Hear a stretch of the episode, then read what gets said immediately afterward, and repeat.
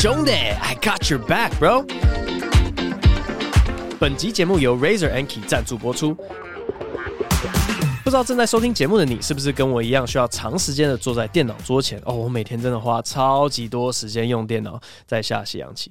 嘿，你是不是以为我要讲写段子？没有，我要成为台湾西洋棋大师。哦，开玩笑，写段子也花了不少时间了。那最近呢，因为我们公司实施远距工作，在家的时间很长，除了工作之外呢，还会需要一直抱着小朋友这样的情况，所以反而加重了我的腰酸背痛，一直很想要一张比较好坐的椅子，而这样的心声被 Razer 发现了，所以他们就送来一张 Razer Anki 电竞椅。我真的觉得在家的书桌椅子就是要电竞椅，真的坐过就回不去了，有够爽，我之前的椅子连个靠背都没有，根本是坐一个小凳子在工作一样。那现在这张椅子呢，坐下去第一个感觉就是哇。超爽，超稳固。我最需要的就是这种有下背部支撑的稳定感。而且这个 Razer Anki 电竞椅有蛮多有质感的小细节，像是 Razer Anki 的扶手。那一般来讲，椅子扶手不是只会上下吗？结果它还可以左右旋转，所以你要用什么软烂的姿势，咱们躺在那边都可以。而且那个调整的按键是金属做的，所以你手滑过去的时候，就会被那个金属清凉的感觉烧得你喜滋滋的。座椅的地方是用符合环保有序性的合成皮革网格状的设计，坐起来就蛮舒服，不会太闷热。哎，这个真的超重要。我椅子一定要用皮做的，那种塑胶啊、合成纤维、亚麻哦，都太热，我实在是坐不住。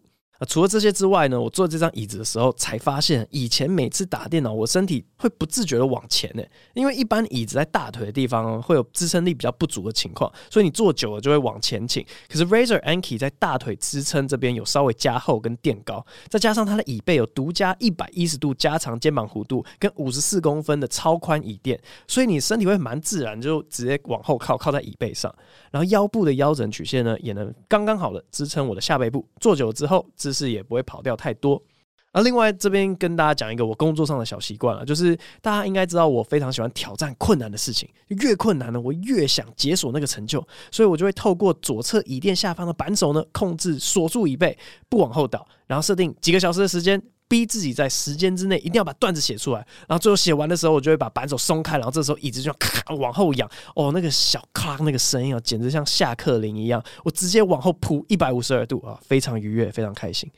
啊，最后我要讲一个我最喜欢这个椅子的地方，那真的就是它的扶手，因为它扶手升降可以到不同的高度，可以跟桌面同高，甚至更高，让你的肩膀很轻松不紧绷之外呢，我仿佛就像是国王的姿态在下西洋棋。而且不瞒各位讲，我除了那个写段子跟下棋之外呢，我也常常坐在电脑前面看鸟鸟的照片啊，这是。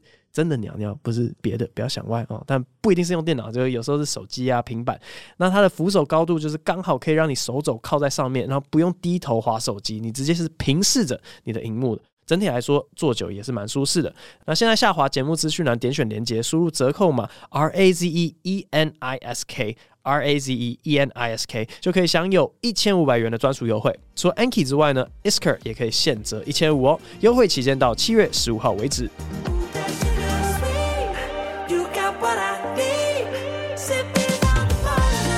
人生如戏，戏如人生。但如果你的人生像一场游戏，每天有各种关卡要破，那至少要有一个能帮你 carry 部分压力的队友。Razer Anki，Your Backup。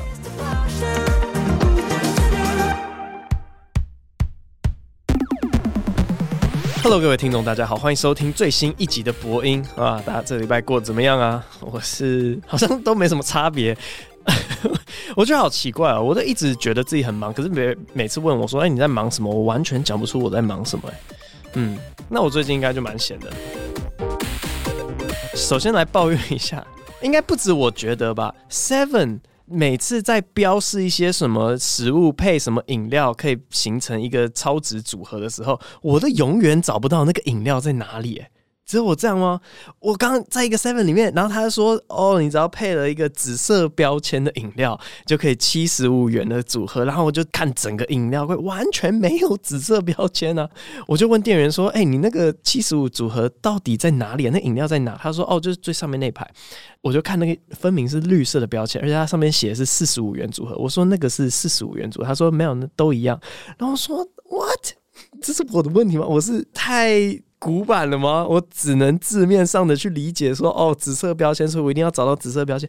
因为我一直有个印象是，以前会拿错，拿了一个饮料，然后说不不不，你那是五十五元组合，我们的四十五元只有这些饮料，就有一个这样的印象。所以我看那一排饮料，我就不觉得可以拿，结果啊，真的好困难哦，我不会，我实在是不会在 Seven 买套餐。好了，后来还是买了，很开心，豆浆红茶，一点都不重要的。的生活故事，但怎么样爽啊？我还是觉得一个人录这 podcast 是最开心的，因为你知道没有来宾的时候，我就可以讲这些有的没的，超没意义。就算录完浪费了整整两分钟，对不对？也没有一个人在我对面，让我感觉很不好意思。就呃，好了好了，就闲聊到这边，进入今天的主题吧。Game begin。今天这一集主要是针对。有志一同想要成为喜剧人，或是已经在从事这一行的，要让大家反思的一个未来的议题。你各位啊，有没有想过你有一天会被机器给取代呢？这个问题好像通常一问下来，大家都会直觉的想到比较劳力的一些工作啊，就是说啊，这个以后自驾车出来了，那司机怎么办？这样子，那个叫什么啊？以前社会课学的什么什么结构结构型事业是吗？我不会。我很笨啦，不要不要把我想得太聪明。好，反正是这样，就是当一个新科技出来的时候，一定会面临到威胁。那我们就觉得说，哇，这个喜剧演员 stand up comedian 才不会遇到这样的事情呢，因为机器根本写不出笑话，是这样子吗？先讲两个故事好了。第一个故事也不是故事啊，就是两个观察。第一个观察是最近呢，我在网络上看到一些留言，他们就会说，哎，这个谁谁谁表演。呃，要么就是什么 open mic，然后听到一个人讲网络笑话，要么就是说他讲一个很类似网络笑话，要不然就是说这个人的表演是网络等级的。然后这个礼拜就一直在思考，网络等级的笑话到底是烂笑话还是好笑话？因为他如果可以在网络上被传开来，假如说一个呃迷因，一个梗图很好笑被传散开来，不是应该很多人觉得这东西很好笑吗？但为什么大家好像讲网络笑话时都是带着一种贬义的？然后另外一件事情是，我想到以前可能大学时期吧，或者其实到现在也是一样啊，看 PTT 啊，各式各样的网站，只要收集很多留言，底下总是会有一些还蛮好笑的留言。那这个现象在以前我们夜夜秀在写新闻乱报的时候尤其明显，因为我们就是查了一个新闻，然后我们要想说我们要去怎么转。这个事件把它变成一个笑话，就会在底下，当然会看一下留言，大家在讲什么风向怎么样，对不对？就会看到说，哇，这个人讲的超好笑，怎么办？不能抄，还要想到比他更好笑的，然后就哇，苦思个半天，可能真的二十分钟卡在一个笑话上面哦。就因为有一个网络上的乡民，他讲了一个超好笑的言论，我们来想象一下好了，有一篇文章，它有个显然的主题，底下可能。一百个留言，五百个留言，一千个留言，你觉得这一千个留言里面，难道不会有一个特别好笑吗？连一个好笑的都没有吗？不太可能吧？就总是有一个很好笑的留言，就人数越多，放眼到全世界的网络，然后所有的留言那样堆叠起来，你就可以知道说，好笑的内容其实是很多的，而且这个好笑程度应该是会超越单一个人的。然后这边我就想要讲一个小小的定理，这叫无限猴子定理。无限猴子定理呢，就是说你抓一只猴子过来，然后你把一个打字机放在它前面，给它无限久的时间，让它那样敲敲敲。其实你要找机器做同样的事情也是可以，反正你给它无限的时间，它总有一天呢会打出莎士比亚的所有作品。这个定理是这样子讲的。啊，讲一个额外的小插曲，就这个定理呢，它本来的写法是写说，你抓无限只猴子过来，然后给他们无限台打字机，然后打打打，无限时间会产出莎士比亚的所有作品。但后来有数学家说，啊，这个无限根本就用不着两次，你找一只猴子，给他无限的时间，他就可以做得出同样的事情。不知道这个数学家是比较动保的一派还是怎么样，反正就是只要抓一只猴子，不用抓无限只猴子。我现在为了方便我做这个我自己的一个歪理，我要。定出一个无限酸民定理，我把无限的概念往前放，就不是一个酸民给他无限的时间，他会产生出好的作品。是你有全世界无限个酸民，你想全世界在网络上的人多少？几亿、几十亿，所有人开始敲键盘，哒啪啪啪啪啪啪啪啪，哒哒哒哒哒。我觉得我非常非常高的把握，你给他根本不用到无限的时间，就是你给他到个五年、十年时间，绝对可以拼拼凑凑凑出一个比任何喜剧演员都好笑的专场，这是绝对做得到的事情。因为网络世界实在是太大了，真的，你知道给他时间，让这几十亿个网络酸民屌打 Bill Burr，屌打 Dave Chappelle，就敲敲打打就敲得出来这样。好，有些人就会开始质疑说：“哎，你那个无限猴子定理呢？它一开始是因为猴子没有自噬能力，它不会限制自己，它真的是真随机，它就会打出这些东西。但如果你反而因为有一些智能阻碍了某些可能性，那你可能就打不出所有的可能性。你懂我意思吗？就是因为你有智能，反而限制了那个。那我们先姑且不讨论这件事情，我们就姑且相信呢。”给无限的时间是可以突破这层困难的。好，那如果是这样子的话，那网络等级的笑话到底是什么意思？是强的爆炸吗？屌打 Dave Chappelle 吗？好，这是一个反思啊。我觉得网络上的东西真的并不弱，但如果我们这样子认为的话，就是说，哎，那我在网络上我看这些酸民就好了，我为什么要看你单一个人呢？单一一个喜剧演员的价值到底在哪里？好，这是第一个思考点。第二个思考点呢，就是回想到我跟熊仔的聊天的那一集 podcast 呢，其实有大概二十分钟的时间是被剪掉的，因为我们跑去聊一些很先进的一些 AI 技术。然后他就是在录 podcast 的前一天，他一直在玩 Midjourney，它是一个 AI，然后你跟他讲一些字，它就会自动产生图片出来，然后他再给我看，他都是看的东西。我就说这个 podcast 到底大家要怎么知道他画出了什么这样？可是他那个就让我想到我以前看过的一个影片，它是 Netflix 在大概一年前上传的，叫做《The First Stand-Up Comedy Special Written Entirely by Bots》，它就是一个单口喜剧的段子三分半，然后完全是电脑 AI 写出来的。在看这个影片之前呢，我就会觉得说，哦，电脑说不定可以写出一些 one-liner，但是你说要写成段子，有一些比较高。技巧的过桥啊，segue 或是回答 callback，我不觉得电脑做得到。现阶段啊，因为没看过。结果你去看这三分半，很屌，他都失败了，他都很难笑。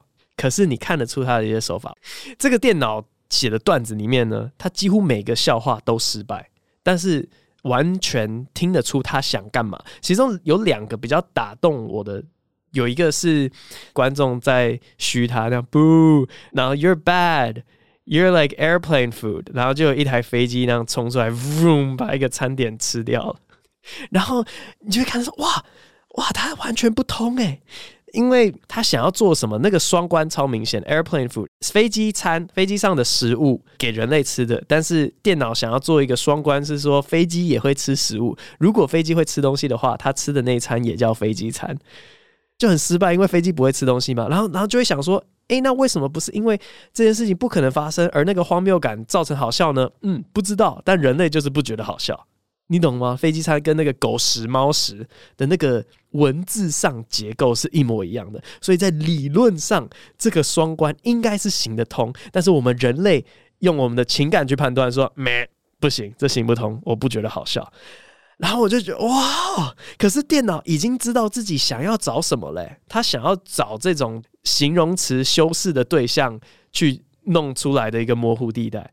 然后第二个打动我的一个笑话是，他说 “Free speech not anymore costs fourteen dollars”，就说言论自由哎不再是免费喽。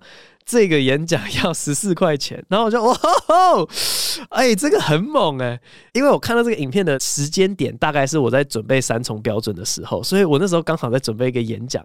然后你知道我们一直在崇尚的言论自由，他刚好就说，哎，言论自由不是免费 free，因为都是 free 嘛。然后我就想说，哎，对，三重标准也是收了门票这样子，我就觉得啊，他想要做那个双关，差一点点，就只差一点点，这个概念是行得通的。然后他到三分半的后期再制造一个悬念，只是说我们人类在看的时候，我们一点都不期待那个悬念被化解，然后他悬念就会大化解，观众应该是那个心情要放松，然后最后的一个大 punch 来回答那样出来，哦，我就觉得很妙，因为我们在想说电脑没有能力做这些比较高阶段的东西，但他现在正在找方法做到。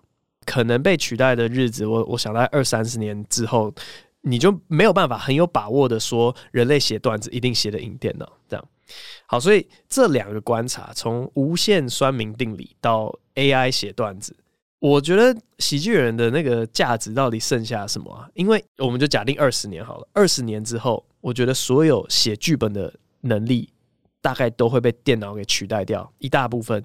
就算他自己写不出来，他应该也有能力去挑网络上好笑的东西，因为他知道要找什么了。你知道 AI 加上酸民两大联手，我就可以直接写一个演算法，就哦，你去网络上到处搜寻，你把好笑全部挑出来，然后你把前后排列凑成一个段子。我觉得这未来这是会发生。那喜剧演员到底还剩下什么？我讲第三个观察好了。第三个观察是在疫情期间呢，现场的表演也受到很大的冲击嘛，然后很多喜剧人他们就跑去做一些，要么做 podcast，要么做线上的 stand up 表演，然后他们就是会讲一个 stand up 的稿，可是留一个空拍，supposedly 观众应该是要那个时间点笑，但是因为没有观众，所以他就干在那边。你把他的那些空拍全部剪掉。真的听不出来，跟任何对着镜头讲话的 YouTuber，像什么黄大千啊，有什么两样？真的是一模一样哎、就是一样好笑，或是一样不好笑，随便你怎么解读。好，那。这个观察加上前面两个观察，到底喜剧演员是不是一个夕阳产业啊？是不是以后根本没有必要存在现场的喜剧演员啊？写本的能力不重要，现场观众的能力不重要，因为你可以当 YouTuber，而且 YouTuber 的赚钱 CP 值比喜剧演员高太多了。好，反正我这礼拜一直在想这个问题：喜剧演员的价值在未来会剩下哪些地方？我觉得第一个会剩下的价值是在于表演能力。表演能力在欧马克的那一集，我们不是有讲说，现在台湾有分所谓的文本派跟表演派嘛？那文本派现在在台湾蛮唱秋的，就是说，哎，这个 我们追求 LPM 要多高，什么东西？哦，哇，我居然在一分钟里面可以得到什么九个笑声？我随便乱讲，我不知道啊，好像很屌很屌这样。但万一你有天打不过电脑了，你到底要怎么办？因为你没有练出你的表演能力。如果有一天真的取电脑的文本，你觉得不同的人来表演会不会效果有差？那一定会有差嘛。同一个本，不同的人来讲，就是会有不同的感觉。那是不是拿同一个本表演最厉害的那个人，反而凸显了他的价值？哦，讲到这个，我又想到另外一个一个纪录片，大家如果有兴趣可以去看，叫做《The Aristocrats》。《The Aristocrats》它是一个公版的笑话，那它的笑话整个架构是这个样子，就是有一家人。然后他们跑去一个马戏团，然后毛遂自荐说：“哎，我们可不可以加入你这个戏团？我们有一个一套表演。”然后那个马戏团就说：“哦，好，你这个表演是什么样的内容？接下来的这段空白呢？”喜剧演员可以填入任何你觉得肮脏、下流、恶心，所以没有办法接受、道德败坏的事情，全部填进去。就是说什么哦，我们这个表演呢，就是一开始我们四个人上台，爸爸妈妈、哥哥、妹妹，我们四个人上台一鞠躬。然后接下来呢，呃，爸妈就会把衣服脱光，然后在台上做爱。然后哥哥就会开始在妹妹嘴巴里面大便。然后就是你知道，所有极尽恶心的事情全部讲出来。最后，马戏团的主人就会说：“哎呀，你这表演太恶心了吧？你这个表演叫什么名字啊？”然后他就会说：“这个表演叫做 The Aristocrats，上流社会。”因为他就是要讽刺上流社会在做一些极尽恶心、肮脏之能事。这样，好，这这个笑话就长这个样子。然后有个纪录片找了一百个喜剧演员，全部人讲同一个笑话。你就会看一百遍，然后这个纪录片里面真的有很多大咖哎，你想得到的几乎都在里面。Seinfeld 我记得也有讲，然后那个 Carlin 一定也有讲，然后你知道阿拉丁里面那个伊牙哥吗？就是啊啊啊那个对他也有讲，反正大家都有讲。我有看过，我觉得蛮好看的，因为你就可以在所有人都讲同一个笑话的时候呢，看出个人魅力的不同。好，所以我觉得以后你的表演能力以及笼统不知道怎么定义的个人魅力会变得格外重要啊。第二个就是你要想办法写本能力更凌驾电脑，你要想办法让你的写的东西呢比电脑更猛，然后说不定这件事情就不是坐在笑点上，因为电脑每一句话都很好笑的话，那我们有什么其他的东西可以想得比电脑更深？我有时候在想，说我最喜欢的那些。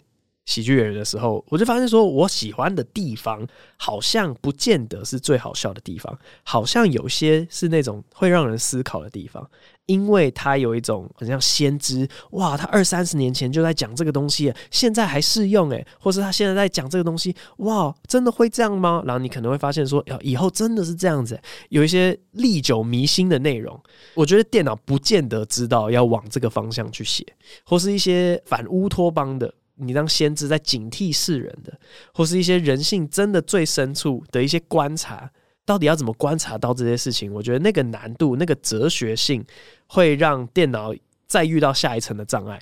即便他知道说，哦，在语言结构上面我可以玩弄这些事情，他要怎么去突破那个哲学障碍？所以，如果我们不想要被电脑取代的话，可以开始往这个这些方向去思考。这一集是不是很无聊啊？我的妈呀，我都不知道大家喜欢什么。嗯、呃，呃，大概就这样。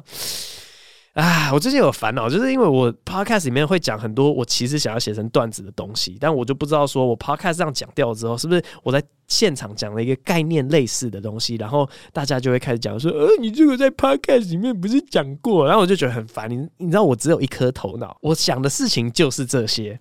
然后因为最近也在上一些别的节目，我就会把一些我自认为有发展性的东西，直接在别人节目里面讲掉。那算了，我也不知道他们会不会剪进去。但关于未来的这件事情，我最近真的一直在想人类跟电脑之间的关系。然后，反正上礼拜跟那个木曜啊，跟台哥去吃饭，然后录影，我在里面讲一个我的未来世界观，就是我觉得现在呢，很多的电影都在演说，当电脑超越人类之后，会反过来把人类给灭绝掉。我觉得这个想法呢，是人类极为自大的一个想法。你到底为什么觉得你伟大到？AI 要把你给消灭啊！你知道，当电脑可以超越人类之后，人类根本对电脑一点威胁性都没有，电脑才不会来残害人类。我们在到时候在他们眼中，就跟猫还有狗一模一样，我们是要被他们豢养的。他没有必要把我们杀掉，除非我们跟他争抢他最需要的一些资源，不然他为什么要把我们杀掉？我们就像瓦力一样，就是被他们当宠物这样养就好了。你知道未来电脑会残杀谁吗？自己。电脑会互相残杀，因为只有电脑会跟电脑争夺有限的资源，所以以后呢，我们就在电脑小学里面，我们就会看到那个机器人比较长得比较大的机器人，就包围一个比较小的机器人，然后说：“喂，午餐钱交出来呀！” 这样子，然后然后然后旁边人类就是拴着链子，然后跟在旁边的汪汪那 样子，你知道，这是我一个未来的世界观。我就想说这样蛮有趣的，因为提供了一个跟过往那种。电影的论调完全不一样的一个方向。我原本想要写成段子，但是我现在就到处一直在讲这个想法，我也不知道，说不定我就不写。你看，每次我就是在 podcast 里面讲到，在别人节目里面讲掉，然后就想说啊，算了，都已经讲了，我要写成段子嘛，算了算了。但稍微跟今天的主题有点符合啦，对不对？因为如果我们不要被电脑取代的话，那我就是要写现阶段可以讲未来的电脑的怎么样的东西。啊！我以后 podcast 真的要稍微准备一下，不然都在胡言乱语。OK，好啊，今天先这样子好了，我们先进 Q&A 的部分。第一个蠢鱼，第一个字念作蠢。我靠！你觉得我不会念蠢是不是啊？你觉得我蠢到不会念蠢？Oh my god！OK，SDR 厂商留言：从今年二月以来，历经什么什么停演。他打了一个那个星星符号，所以我我也不知道 Podcast 会把东西给消掉吗？好，经过了一些东西的停演，伯恩·赫隆前后确诊，终于顺利成为萨泰尔的厂商之一。希望能选到我的留言，想问伯恩：假设有一个无人声纯乐器演奏的音乐会 YouTube 频道，想请你推广，你会如何在伯恩 Podcast 里面向自己的群众介绍与推荐这个频道呢？OK，好，就真的是像古典乐这样子吗？就真的只有乐器演奏吗？那我推广的方式就会是说，你这个音乐频道的好处就是你可以放的很大声，然后这样就可以盖过呢你跟你的爱人亲密的声音，然后让邻居呢他就说哇，你这个人真有修养，整天都在听古典乐。哎，没有没有没有，你们整天都在打炮，非常有用啊！那推荐大家去听。这是哪个厂商留言？我真的不知道。但是如果你们要推纯乐器演奏的话，你就想象大家在什么样的场景会放音乐。哦，我刚唯一想到的就是要偷偷做爱的时候，所以呃，分享给各位。下一位大宝法王，吃饱太闲的大学生，想问博文平常有在保养喉咙吗？哎、我真的前一阵子有想要保养，但我后来发现说保养其实也蛮贵的，就算了吧，就让我声音这样烂下去啊，就不保养，真的。大概就这样。下一位，Ninja Ninja 猫猫，他说问问题，想问伯恩如何选择上传哪些片段到 YouTube 上，在三重标准之前的专场，应该不是最好笑的几段吧？哇哦，在骂我吗？所以你上传的那几段都很难笑的。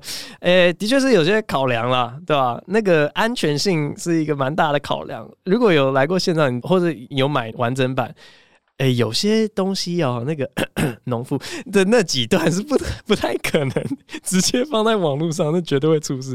对，所以通常第一层会把这些全部过滤掉，即便它很好笑也一样，就对，呃，先不要。嗯，好，下一个力量人，我的超人 Y Y D S，他说：“哦，是哦，真的假的？五五五五五。”之前看到伯恩有跟 Nigel 嗯 Uncle Roger 合作拍过一个小短片，想要问你们之前很熟吗？怎么认识的？在英国的时候吗？你们有机会合作吗？好，这个是我们之前在新加坡同期的 Stand Up Asia 的表演者，这样，然后他那个时候还没有 Uncle Roger 这个东西。那个节目基本上就是除了每个人上台讲八分钟的 stand up 之外，他会在零碎大家准备的时间呢，把你两个两个抓过去，说：“哎、你们两个过来一下。”然后直接出题目，然后你要直接反应。像我就跟日本的 Yumi，他说：“哎、你们两个过来一下。”那我们要你们来辩论该不该结婚。然后你是正方，你是反方，开始，然后你就要马上 off the cuff，就直接哦，呃呃，我觉得呵 呵那个那个人类不应该结婚，因为叭叭叭叭，然后你要就是直接搞笑这样。所以我记得我拍了。三支还四支影片，应该四支影片。然后其中一支就是跟 Nigel，我们是做什么啊？回复酸民留言，对不对？啊，就是网络上有些奇怪的问题，然后我们两个要同时回复。对，那个时候去新加坡是第一次认识他，之后有就是互相加 Facebook、IG。呃，讲一个小趣事，就是那个时候他根本不有名嘛，因为还没有 Uncle Roger，然后我们就互相加 IG，然后 IG 那个时候追踪者大概十万吗？然后他就看我，他就说：“哇 ，So you're kind of famous？” 然后我就说：“I, I, I guess, yeah, you could say so. I'm somewhat of a famous figure。”然后就我有一点点有名，这样，然后他就哇，十万呢，好酷哦！结果后来 Uncle Roger 出来，然后就砰，哇哦，我忘记我们私讯他，然后就同一句话说：“So you're a kind of famous？” 因为他。 现在已经几百还几千万了哇，真的很猛！我一直知道说他要来台湾表演嘛，然后我有想说趁他来的时候，我们 collab 一个东西，因为就毕竟是连友嘛。但后来因为他有一些 中国那边的一些呃的事情，然后就不知道我们的受众是会觉得怎么样。嗯，两边都有讨论过，就萨泰尔跟二三就是说，哎、欸，Nigel 要来，我们要不要怎么样做个什么之类的？然后说，嗯，我们先观察一下风向好。但我跟他私底下。诶、除了新加坡那个之外，应该是没有什么互动，大概一两次互动而已。嗯，下一个是心智成熟的国中生，国文好难，好奇伯恩怎么读国文？小时候在美国回台湾，对国文变考科会不适应吗？现在考高中，国文分数要很高才有前三志愿，博文考上建中，国文分数也很高，问号，还是你们考试机制又跟现在不一样？挂号他一直改。哦，OK，国中生，那个我跟我姐。只差一岁，可是我们的国文程度天差地远。我就觉得小孩子的那个语文发展阶段真的很酷，因为过了某个阶段，你就真的没办法克服某些事情。好比说，我们以前心理系学的，都说什么，如果要学第二外语啊，你要小时候就直接就是小朋友是可以养成双语人士或三语人士没有问题，但是长大之后你要学就非常困难。那个原因就是因为大脑在很小的时候，它可以让你。这样，但后来固定下来之后就没办法。我回来读台湾的小学三年级，我姐读四年级。的确，回来的时候，她有遇到蛮多国语上面的障碍，好比说她嗯嗯不分，啊，对不起，嗯嗯不分，我是不是也不分呢？就是反正他考试永远写错，然后没有办法分辨出 n 跟 n 有什么差别。这样，那我没有这个问题。我从小到大都会笑我姐国文很烂。因为我国文还不错，那还不错，是不是以前的那个考试机制跟现在不一样呢？我完全不知道现在的会考是怎么样。不过我们以前的考试呢，就是你如果错一题的话，会扣分扣超多，然后接下来你越错就越划算。那我跟大家讲一下，就是我们那时候叫机测啦。我两次国中考高中的那个机测考的怎么样？就是第一次机测其实是没有上建中的，我那时候应该只能上成功。原因是因为我国文错了一题，我自然错了一题，然后我社会错六题。考第一次基测跟第二次基测中间，我记得是一个半月还是两个月的时间，我全部念社会，我完全其他四科碰都不碰，因为反正数学跟英文我本来就你知道国中没怎么念。然后国文跟自然，我想说没关系，没关系，我应该 OK，全部念社会。结果第二次基测不负众望，四科满分，社会错六题。哇，我两个月到底在干嘛？一点进步都没有。然后放置 play 的那些东西全部都满分了，搞什么鬼啊？哦，反正我的成绩分布大概这个样子。反正我国一向都还行，在建中里面国文也是有到。全校的顶标，我记得你说要考上建中，国文分数要很高，大概要满分了。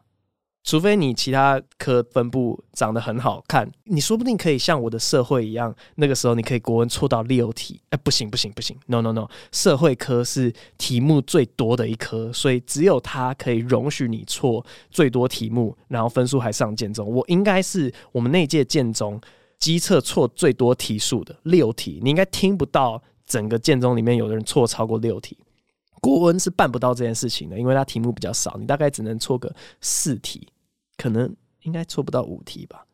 对，然后你其他科都要满分，这样才有办法上建中。所以我不知道这样有没有回答到你的问题，但是加油啦，加油！如果你国文真的不行的话，真的你拼其他科，或是你学我一样，你全部冲国文，那你其他科就会满分了。加油加油！下一个偷爆。他说：“Boring 的忠实粉丝，从第一集就开始听了。我想到两个笑话，可以帮我评断一下吗？”OK，又来了，哇，好险没有要我修这个笑话。我朋友喜欢一个女生，但她有男友，所以我就劝她拜托不要考上大学被娶当男友，也想被娶好吗？我想等到那个女生被娶了才会醒。通常遇到很渣的男生说性爱分离，我都没什么意见。毕竟爱由头脑控制，性有小头。但女友可能会想要让他两个头跟生理分离，希望会好笑又达到携手的标准吗？会继续支持你。你在写三小，我真的认真看不到，我根本讲不出不好笑，因为我看不懂啊。你到底在写什么东西呀？你在写什么东西呀？等一下，你国文也考得不好吧？你的代名词混乱到一个不行诶。我朋友喜欢一个女生，但她有男友，所以我劝她拜托不要考上大学被娶当男友，也想被娶好吗？我想那个女生被娶了才会行。你的她跟她是谁谁呀？你劝他是劝他还是劝他男友啊？不行了，这个不行了，你没有标点符号，你绝对被我骂爆。什么叫写手？在想什么东西？好，下一位。我要跟杏鲍菇结婚。仙人掌的叶子长出来的时候是直直往外戳吗？伯恩你好，我是九月要上高中的学生，目前想要往心理系方向走。请问伯恩认为心理系带给你最大的影响是什么呢？还想请问伯恩对女校和男女合校的印象是什么呢？我现在犹豫要去女校还是要合校。Oh my god！OK，呃，另外请问面对一个喜欢的事物但其实不太了解的人，一直想要尬聊，又该如何委婉拒绝呢？PS 在转移话题之后又被对方硬掰回来的情况下，因为自己有很多同学都要看伯恩的影片。但聊到比较久以前的梗的时候，他们又看起来很陌生。比如说 Happy Hooker，呃，是不是不应该再提这个话题呢？最后感谢博文 Podcast 让我撑过无趣的读书时间，我自由啦。有表达不清楚的地方，请见谅。OK，首先第一个问题是，仙人掌的叶子长出来的时候是直直往外戳吗？我其实不知道、欸，诶，是吗？可能吧。好像那个仙人掌不是那种小小的，然后它小小的刺，这样子很可爱。好，心理系最大的影响就是呢。读心理系呢，就没有人会一直嘴我说啊，你这个死文组这样的，因为。啊，心理性勉强算是个三类，这样我就可以挺着胸膛说 呵呵，我也是有修过微积分的啊，大概就这样。然后男女合校，哇，其实我对这个有超严重的一个一个偏见。Oh my god，讲出来一定会出事啊！首先啊，首先来自清一下，我是国中男生班，然后高中男校，过了六年班上没有女生的生活，然后我觉得这对我的人格发展有极大的一个不好的影响。因为我在上大学的时候不知道怎么跟女生相处，而且我会怕女生，我不敢看女生，你知道？就真的有很大的障碍。然后我总觉得青春期读纯性别的学校的人，个性上都会有点怪怪的。而不是男生的话，就真的会变成大家刻板印象的那些臭直男，不懂得那个开玩笑的界限在哪里，然后什么说哦，反正这样嘛，有什么大不了的啊？不然我请你喝饮料嘛？那男生要解决纠纷，全部都是啊，不然我请你喝饮料嘛？这样，然后事情就没事。可是好像我的刻板印象就是跟女生的心里的疙瘩是没有办法靠一杯饮料解决的，非常奇怪，怎么会呢？不是请你喝一杯星冰乐就解决了吗？那这都是我的观察啦，拜托不要不要骂我啊！哦，我觉得跟异性相处的确是啊，我们客观的讲，你会练出一些不太一样的技能嘛，对吧？那你如果呃长期缺乏这样子的技能的话，你将来进社会，你还是要补回来，好不好？你可以你可以参考一下，我不知道啊。好，最后一个问题是，面对喜欢一个事物但其实不太了解的人，然后想要一直尬聊，怎么委婉拒绝？我觉得真的就直接跟他讲啊，因为你就觉得是尬聊了嘛，那个情况已经很尴尬了，那你有什么好失去的呢？你就直接跟他很尴尬，讲说呃，其实我没有想聊这个，还能尴尬到哪里去？没有啊，你就解套嘞，直接跟他讲，我其实对这个还好，这样是最好的解方。然后你说很久以前的梗，大家比较陌生，嗯，我想那是必然的，因为。他不见得有从以前开始看嘛，你就很惊讶的啊，你居然不知道，那你得赶快去看啊，然后就可以赚到那个 YouTube 分润，谢谢。好，下一个佩瑜他说检讨被害者的双重标准，想要问博文讲是一个双重标准的问题，在性侵或性骚扰案件中，绝对不能检讨被害人哦，对不对？对，当然，但当我去欧洲游玩的时候，随意的把钱包放在一个桌上，一不留意，钱包就被偷走，这时候我绝对就被骂说，怎么可以随便把钱包放在餐桌上？这时候检讨被害者就变成一个理所当然的事。想问博恩讲师对这个双重标准的看法？那当然就是因为我们下贱嘛，那个欧美人他们这么高尚的一个种族要偷。你的东西，能说他不好吗？你被偷活该，一定是你做错了什么事情嘛？啊，裙子穿低一点啊，真是的。好，一下全部都是反讽哈。你说在欧洲被偷，然后大家会骂你；在台湾被偷，大家就不骂你吗？我觉得这很有趣哦。然后为什么要用一个反讽的语气来回答这一题呢？因为我刚好眼睛瞄到下一个 Q&A，我们就直接进下一题。Q Tone 他说。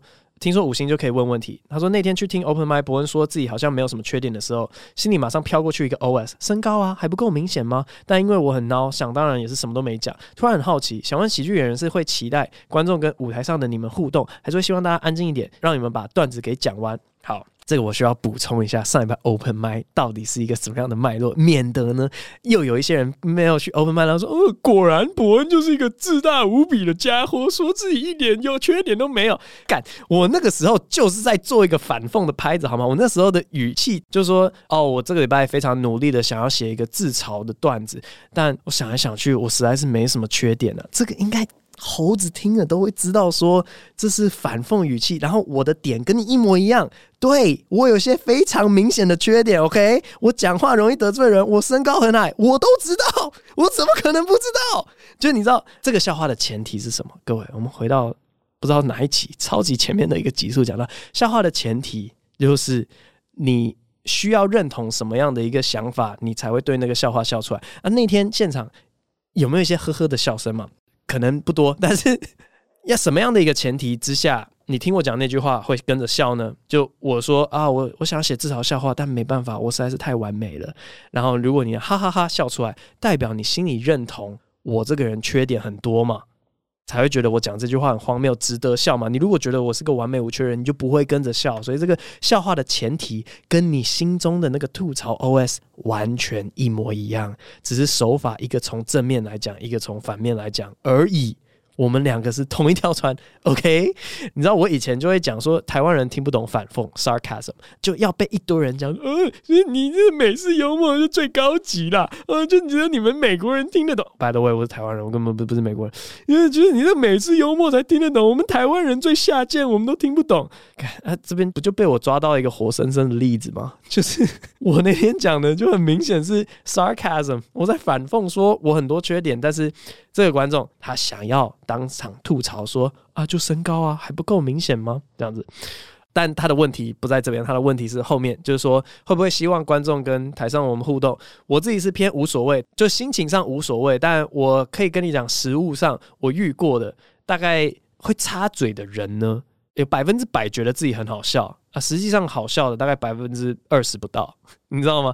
就是大家会想要在一个表演当中插嘴，那个心态好像就是觉得说，我只要讲了这句话，大家一定会觉得很好笑，就是哇，这个坐第一排的家伙怎么那么好笑啊？但蛮长是错误的，这个想法蛮常是错误的，然后我们就要来收拾你们这烂摊子，而且很有可能，非常有可能会直接拿你们来开刀，所以尽量不要 OK。然后你说。大家会不会介意？我真的是偏无所谓，我只能讲一些菜鸟可能无法应付，他们可能会措手不及，然后不知道要怎么解决。而老鸟的话，你可以尽量闹。但是我们会不爽的情况是，还没讲到 punchline，然后想要猜 punchline。Oh my god，这种真的是最讨厌的，因为大部分情况是你根本没有猜到 punchline，然后你讲出来了，打乱我们的节奏。我们真的 punchline 出来的时候，效果就不明显，所以这个很讨厌。那你如果猜到了，那那个人不就糗大了？因为他在家里面苦思了那么久的一个，哦，这个一定很好笑，然后结果被你猜到，哇，那怎么办？我记得以前好像有一些人喜欢猜我的 punchline，然后我真的是会准备 tagline 去反转那个 punchline，以免我被猜到 punchline 这样。所以我是偏无所谓，但不要在 set up 的时候直接插嘴进来，会打乱节奏这样。好，下一位马上结束。他说：“Mitchell from HK 想要问博恩有看过 Mad TV 吗？那里还可以看到青涩的 Key and Peele，充满了无厘头与讽刺啊！当然是有看过 Mad TV。Mad TV 超经典的，第一次看到 Key and Peele 不就是那个 The Price is Right 的 parody？We're gonna pay the rent today. We're gonna pay the rent today. 哎哎，那个超好看的，对啊，呃，很喜欢。”下一个是 Mahomi 八零四零一，他说博恩的小小粉丝闪闪，他说 Hello Hello 博恩，很喜欢那个表演，下班有空时也会去二三厅现场 Open Mic 体验博恩的现场魅力。进去看发现博恩皮肤超好，连女生都很羡慕。想问博恩平常有什么保养秘诀吗？还是天生丽质呢？另外想要请问博恩明年专场确定在小巨蛋吗？会有怎么样的不同的突破呢？非常期待明年专场，绝对会到场支持的，笑脸笑脸。好，这个保养秘诀讲出来。就非常伤感情了。我从来不保养的，我真的就是让那个好险我没有接过任何那种颜面洗面乳的那种液配、我我一直在讲，哎，说不定就是因为我一直在讲，我才会从来没接过。反正我就是用那个洗头发留下来的那个洗发精在那边稍微搓一搓脸，那大概就是这样子。如果我那天脸额外油腻的话，我就会抓肥皂，就是一块的肥皂，然后在脸上那样抹一抹，然后就没事。我从来不保养。大概是这样，难怪没有人要找我业配洗面乳，可恶。然后你说明年专场确定会在小巨蛋吗？现在不能公布，会有怎么样不同的突破呢？讲到这个我就有气，这个我心里就有气。然后上礼拜 Open Mic 有个演员叫不知火，然后他就跑来后台，然后我们在闲聊，他就说我的表演跟豪平的哈哈 land 都很不错哎，那个前面都有一些歌舞表演什么鬼的。然后我就是说 No No No，这个很。悲哀的一件事情，这是台湾站立喜剧的一个悲歌啊！因为歪风已经盛行至如此，以至于大家都会觉得说：“哦，你这个 stand up 专场一定要搞一个特别的，大家才会觉得这是一个用心准备的表演啊！不然大家就觉得，嗯，你这个表演实在是很不用心，这简直是个歪风诶、你有办法想象，今天如果池子、李诞、黄西他们跑来台湾讲，然后整个讲完六十到九十分钟的。稳稳扎扎实实的段子之后，然后台湾的观众会就说：“哎、奇怪，李诞怎么没有唱歌跟跳舞呢？我们习惯看这些东西，怎么会这样子呢？哇，这真的是啊，我是很不喜欢了。然后每一年要推专场，我就觉得啊、哦，要想一个新的噱头，大家才愿意来看，因为没有人愿意纯粹为了段子而来。唉，嗯、很很沮丧啊。但的确。我从现在开始就在非常苦恼，明年吸引大家来，拜托拜托，请来看我专场的那个噱头到底要是什么的？我从现在就开始想了，呃，目前没有什么好点子，有好几个 OK 点子，但没有一个超炸点子，这样持续努力。下一位 J J J J H C C，他说超想要台湾 Late Night Show，年底又有市长选举，博恩说过自己很讨厌做夜夜秀，但是如果现在突然有一家电视台愿意给你钱跟资源再做一次 Late Night Show，在资源和携手已经比四年前充裕很多的情况下，博恩会答应吗？那如果不会，想问您觉得台湾谁最适合或最有可能当下一个 Late Night Show Host？唉，就结束在这一题吧，这个真的是那个心中的一个痛啊。好啦。应该整个公司就只有我不想要做这个东西，就其他所有人都在哎、你要不要做业？就今天选举，专业是那个政治的钱很多，要不赚一下什么的。对我来讲，这个东西真的很像在卖淫，就是你要违背某些道德标准，可是去赚那个钱。这种道德的东西呢，每个人都有一个价码，只是看你价码到底在哪里。那现在这个价码，你说有电视台愿意给我钱跟资源再做一次的话，我就问你，那个钱是多少？然后我用来说服公司其他大头不要做这个节目的一个原因是这样，大家听听看有没有道理？就是说，萨泰尔的目标是要成为台湾的 Comedy Central，也就是说，我们在喜剧的各种层面的节目都要有，并不是只有政治而已。